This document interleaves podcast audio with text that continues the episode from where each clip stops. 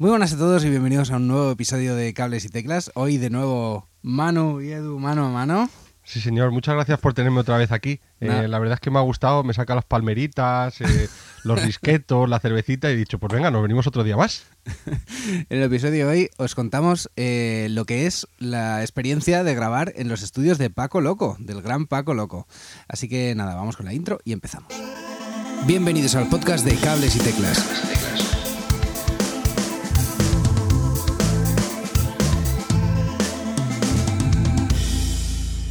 Muy buenas a todos y bienvenidos a un nuevo episodio de Cables y Teclas. Ya habéis visto, si estáis en YouTube, que estamos Mano y yo aquí en, Cables y Teclas Studios. Mano a mano. Cables y Teclas Enterprises, podríamos llamar. Eh, y nada, como os decía antes de la intro, vamos a hablar un poquillo de lo que es la experiencia de grabar en los estudios del gran Paco Loco. Ya, la verdad es que es eh, una suerte, una virtud, una, la verdad es que es una pasada. Em, Qué guay. Eh, pues nada, yo básicamente tengo mucha curiosidad de que me cuentes un poquito sobre la experiencia, hmm. porque ya he escuchado un poquito alguna cosita por ahí, por ahí que se ha dejado ver Edu de lo que han estado grabando. Y tengo mucha curiosidad en, la experiencia. ¿Por dónde crees que podemos empezar? Pues eh, mira, bueno, si quieres os pongo un poquillo en, antecedentes. Eh, toco en un nuevo proyecto del que, bueno, ya os hablaré, ya os hablaré prontillo, pero no sé muy bien el timing de publicaciones que va a haber, así que, así que bueno, ya os, ya os eh, comentaré un poquillo más adelante. Eh, y lo primero que hicimos fue pensar dónde grabamos esto y, decidimos ir al estudio del gran Paco Loco, que, eh, es, un tipo, bueno, si no lo conocéis, pasaros ya por vuestra por su página web, perdón, y echar un ojo a la gente que ha grabado, que es una auténtica pasada, una auténtica pasada. Eh, y si ya le conocéis, pues ya sabéis de, qué se trata. Y, joder, la verdad es que es, es, una experiencia muy guay que le recomiendo a todo el mundo que, trate, no sé si con Paco Loco directamente o con un productor de esta índole, que trate de llevar los temas que ha compuesto a, un, a una persona así, ¿no? A una persona con tanta experiencia.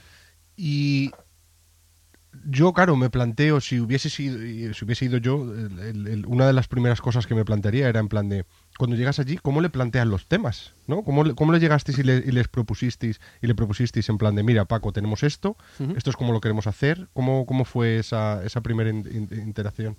Bueno, eh, los temas los llevamos bastante cerrados eh, al estudio y, y bueno, eh, a Paco creo que le gusta mucho empezar de cero a nivel un poco creativo, o sea, sabiendo un poquito lo que hay, pero realmente no llegamos a enseñarle los temas antes de ir, quiero decir. Llegábamos allí, le, le enseñamos un poquito la propuesta, así en plan rápido y con los instrumentos que teníamos a mano. Y, sobre eso íbamos construyendo un poco en el estudio. Y es algo, algo muy guay, algo que jamás había, había hecho y es muy chulo. ¿Iba, ¿Ibais silbando ahí o en plan de, mira, tenemos la melodía, simplemente le, proponíais eso así y luego ya ibais eh, creando encima de ello? ¿O cómo era eh, tema tema? Claro, era eh, si era tema tema, era un poco, pues eh, lo primero que hacíamos es enseñar la demo que teníamos grabada mm. en el móvil o donde fuera y, y grabábamos una guía que servía de, de como para estructurar un poco el tema, de introducción, estrofa, estribillo, estrofa, ese, ese tipo de cosas. Y sobre eso íbamos construyendo, pues eh, lógicamente lo primero que se grababa después de esa guía eran las baterías. La guía llevaba, por cierto, eh, que llevaba, llevaba siempre guitarra y voz, me parece, salvo en un tema que llevaba, que era solo piano y voz. Qué bueno. Y nada, pero es material que luego no se usa, que sirve simplemente para, para bueno, seguir con una claqueta y grabar el tema a partir de, a partir de ahí. Qué bueno. Mm. Y mm, vale, y supongo que habríais eh, llegasteis allí, ¿no? Y haríais un primer, una primera toma de contacto con todo el estudio, lo que estaba allí disponible para vosotros y demás. Eh, ¿Qué visteis al llegar? Bueno, la verdad es que es una pasada el sitio. O sea, eh, estuvimos babeando por los instrumentos que teníamos alrededor durante todo el tiempo que estuvimos. La verdad es que fue muy, muy guay. o sea, es que nada más entrar eh, Paco tiene una barbaridad de teclados en la, en la primera sala donde, donde estás, eh, la sala justo de la entrada. Tiene una barbaridad de teclados ahí, de... Es que te diría de alguna época, pero es que son de muchas épocas, es que mola un montón. Es lo bueno que, que luego al final el tener tantas alternativas te da, te da muchas opciones eh, para grabar. Y yo llegó un momento que perdí la cuenta de la cantidad de teclados que había usado para, para grabar. En serio que perdí la cuenta. ¿Y cómo llegabas eh, y decías, vamos a utilizar este o vamos a utilizar este otro? Era Paco el que venía y decía, ponte ahí, vamos a echarle un ojo a este, mira, pon este... Sí, o sea, yo llegaba con mis sonidos de teclado preparados. Eh, yo llevé mis teclados para, para bueno, pues, pues hacer un poquillo de, de tener un poquillo la intención eh, de, de grabar con, con mis teclados. Eh, hubo sonidos de, de, los teclados que yo llevaba, pero en la mayoría de los casos fue Paco el que dijo, oye, aquí le vamos a meter esto, le vamos a meter esto otro. Y te ponías... ¿Cómo era la sensación cuando te dabas cuenta de que te decía, pon esta otra cosa? Y de repente decías tú, esto bueno, de hecho, sonaba bien, sonaba mal. ¿Qué, ¿Cuál era la sensación? Pues había un poco de todo. O sea, había, lógicamente, había ideas obvias en plan, eh, oye, le vamos a meter un Hammond en esta parte. Y, y dices, claro, sí, sí, a ver, vamos, vamos a tope por ello.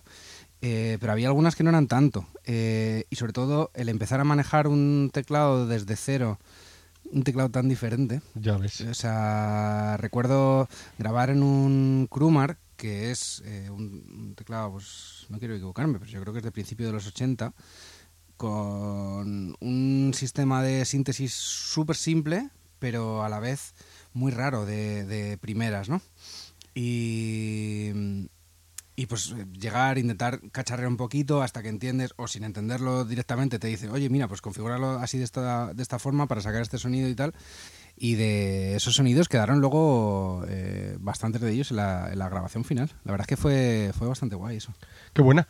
Y bueno, me supongo que aparte de los teclados, lo haríais con más instrumentos, ¿no?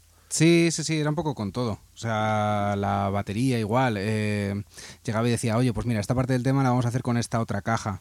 O yo no sé cuántas cajas diferentes se usaron para, Qué guay. Para, para toda la grabación, pero una barbaridad. Y igual con las guitarras. O sea, había una parte que dijo, oye, pues mira, vamos a grabar esta parte con, con esta guitarra barítono y a ver qué pasa. ¿sabes? Qué buena. El bajo igual. Eh, teníamos, había algunas líneas de bajo que estaban como súper construidas que nos dijo, mmm, vamos a probar esto con este otro riff y haciéndolo con púa o tal. Un sonido totalmente diferente a lo que habíamos pensado, pero muy guay.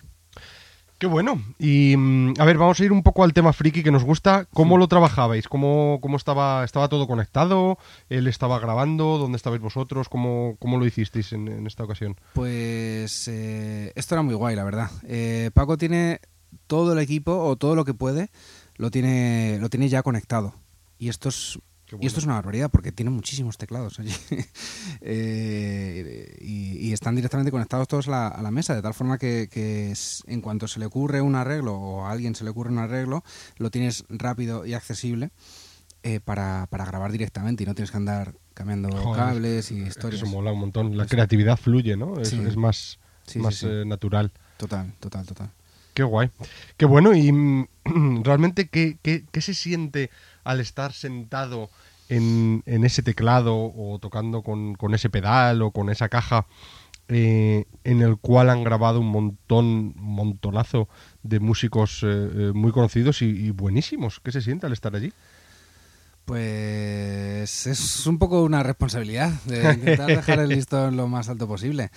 Eh, es muy guay, es muy guay. O sea, yo cada vez que lo pienso que, que he estado pues, eh, sentado en la misma banqueta en la que ha estado a lo mejor Bumburi o, o Mikel Erenchun o no sé, gente así, es bastante, bastante guay. Un poco abrumador, pero, pero bueno, es, está chulo, está chulo.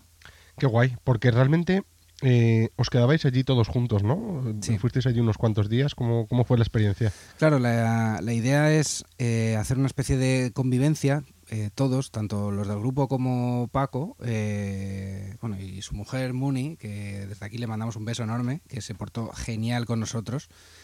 Eh, luego, luego os hablo de, de Muni un poco. Eh, y, la experiencia es un poco eso, del pasar el mayor tiempo de horas posibles eh, para aprovechar los días y, y eso.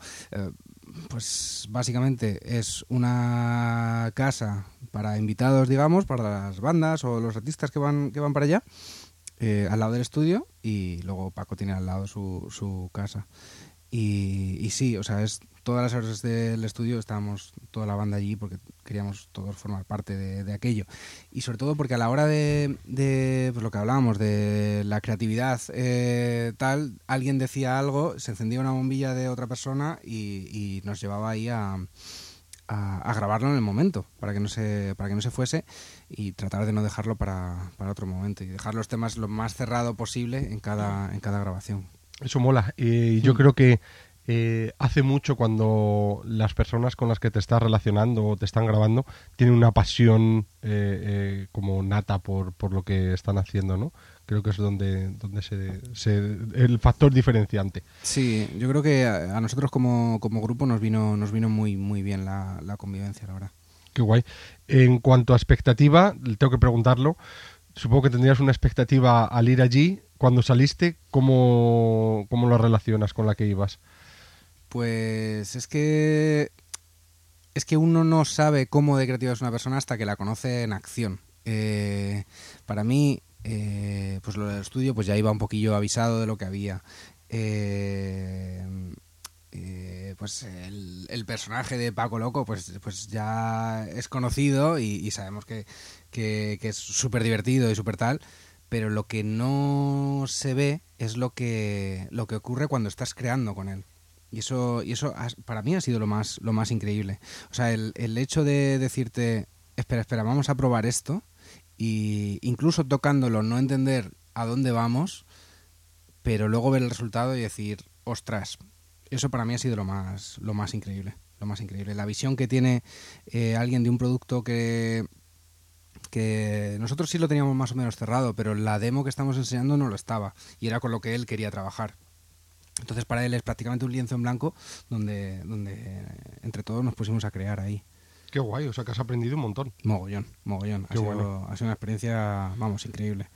Qué bueno. Mm. ¿Y qué te iba a decir? Em, de todas esas horas que habéis pasado allí, porque pasasteis un montón de horas, ¿hay algún momento que cuando vuelves a pensar, cuando estuvisteis allí, hay algún momento que digas, me quedo con esto? ¿Sabes? Que fue, esto fue una, un, un trocito del viaje, de la experiencia de grabar con Paco Loco, hmm. que me quedo con ella. Pues para mí el, empezar a ver los resultados, o sea, ya cuando está todo grabado y, te da esa primera mezcla y ves que todo encaja y, cada instrumento está en su sitio y tal, dices, ostras, ostras. Y, y realmente es que, claro, el resultado es súper profesional, es que, es que mola mucho el resultado. Qué buena, hmm. qué buena. Em, la verdad es que me estás dejando con muchas ganas de bajar yo también. y, también, eh, si no te importa, me gustaría hacer un pequeño llamamiento a, Paco, que viniese un día también a echar un parlado con nosotros, ¿no? Pues sí, yo creo que Paco, Paco está súper invitadísimo. invitadísimo. Vamos a intentar a ver cuadrar algo con él, a ver si eh, a ver si puede, sobre todo que anda anda muy muy muy pillado y, a ver si a ver si podemos cuadrar algo entre todos. Yo creo que sí, ¿no? Muy bien, y no sé, yo realmente era no tenía así ahora mismo ninguna más. No, sé si querías comentar algo más. No, bueno, yo un poco hablar de, de lo que es la experiencia más allá de la música, mm. que, que fue todo bastante guay, bastante guay. O sea, el sitio está súper chulo, está súper tranquilo. Eh, Muni, de la que quería, de la que quería hablaros, eh, es, un encanto, es un encanto de mujer. Eh, es quien nos dio de comer en estos días, cocina súper bien y, muchísimo, la verdad. Qué guay. no sé, comimos comimos súper, súper bien, estuvimos muy, muy, muy a gusto con ellos y vamos, la banda de la que ya os hablaré casi seguro 100% repetirá, repetirá esta experiencia para lo siguiente que grabemos, porque ha sido, ha sido genial. Qué guay. Jobar, pues eh, ahora sabiendo encima que hay buena comida y demás, más ganas todavía. sí, sí, sí. Total. Así que nada, animo a todos los músicos que andéis por aquí escuchándonos que, que le deis una oportunidad a Paco, que parece una persona más inaccesible de lo que es realmente. Y, y realmente, pues eso, realmente es una persona súper cercana, que rápido te da una oportunidad. Tiene una visión de la música, y esto es, esto es algo de que si le entrevistamos trataré de hablarlo con él. Tiene una visión de la música eh, independiente muy chula, muy, muy chula. Eh, eh, prefiero que lo hablemos con él si lo, Venga. si lo hablamos. Paco, lo si, nos está escuchando, vente a echar un parlado con nosotros, Sí. que estaría, estaría muy guay. Así que, así que nada, yo creo que hasta aquí el episodio de hoy. Eh, ¿Te parece, Manu? si Venga, sí, perfecto. Sí, sí. Venga, ¿despides tú? Venga, despido yo. Pues nada más, me despido. nada, recordar que nos podéis encontrar en todas las redes sociales, eh, como Cables y Teclas. Obviamente, tenemos también nuestra página web, cablesyteclas.com. Podéis participar en eh, invitarnos a un café en nuestra web de Coffee. Os dejaremos el enlace en, lo- en las notas del episodio. Y, y no mucho más. Ya hasta aquí. Nos escuchamos en el próximo episodio. Un abrazo. Hasta otra. Adiós. Hasta aquí el programa de hoy. Si te has quedado con ganas de más, suscríbete en las plataformas de podcast habituales.